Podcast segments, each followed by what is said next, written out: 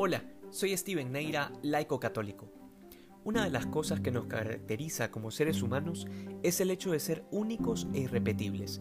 Pero además, si tomamos en cuenta el hecho de que somos hijos de Dios y que tenemos una misión particular, pues también nos caracteriza nuestro llamado a ser auténticos, a responder a nuestra propia vocación sin andar viendo a los lados, sin andar comparando nuestra vida con la de los demás, y eso incluye la de los santos porque podríamos llegar a malinterpretar lo que la Iglesia enseña sobre el culto a los santos y sobre su intercesión.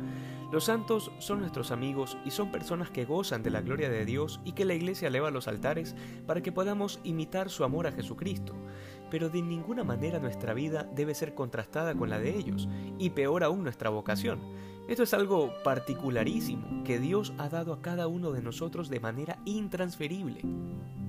La receta perfecta para ser infelices en este mundo es justamente tratar de calzar en un molde ajeno.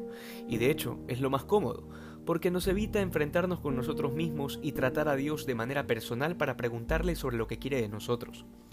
El Evangelio de hoy nos presenta el nacimiento de San Juan Bautista, que a todas luces fue algo fuera de lo común. Primero porque el mismo hecho del embarazo de Isabel ya era de por sí un milagro, siendo que era estéril, pero además porque rompe con las expectativas que tenía la gente sobre él.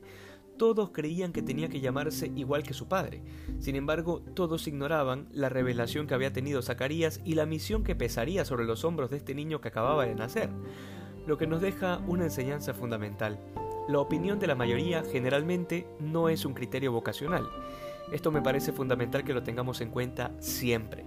Que todo el mundo te diga que tal o cual chico o tal, o cual chica es el amor de tu vida, no lo hace el amor de tu vida, ni tampoco debería influir en lo más mínimo en la percepción sobre esa persona. Asimismo, que el párroco y todas las señoras que rezan el rosario en la parroquia te digan que debería ser sacerdote no es un criterio de peso para llegar a la conclusión de que sea esa tu vocación porque al final quien revela tu identidad y tu misión es y siempre será el Señor. Si Dios dejó mudo a Zacarías, fue por dejarse llevar de un criterio mundano que estaba pegado a sus conceptos limitados sobre Dios. Zacarías había puesto a Dios una medida para actuar. Le parecía imposible que Dios obrara un milagro, porque no cuadraba con su lógica. En otras palabras, Zacarías prefirió refugiarse en la comodidad de lo seguro, lo convencional, lo que siempre ha sido.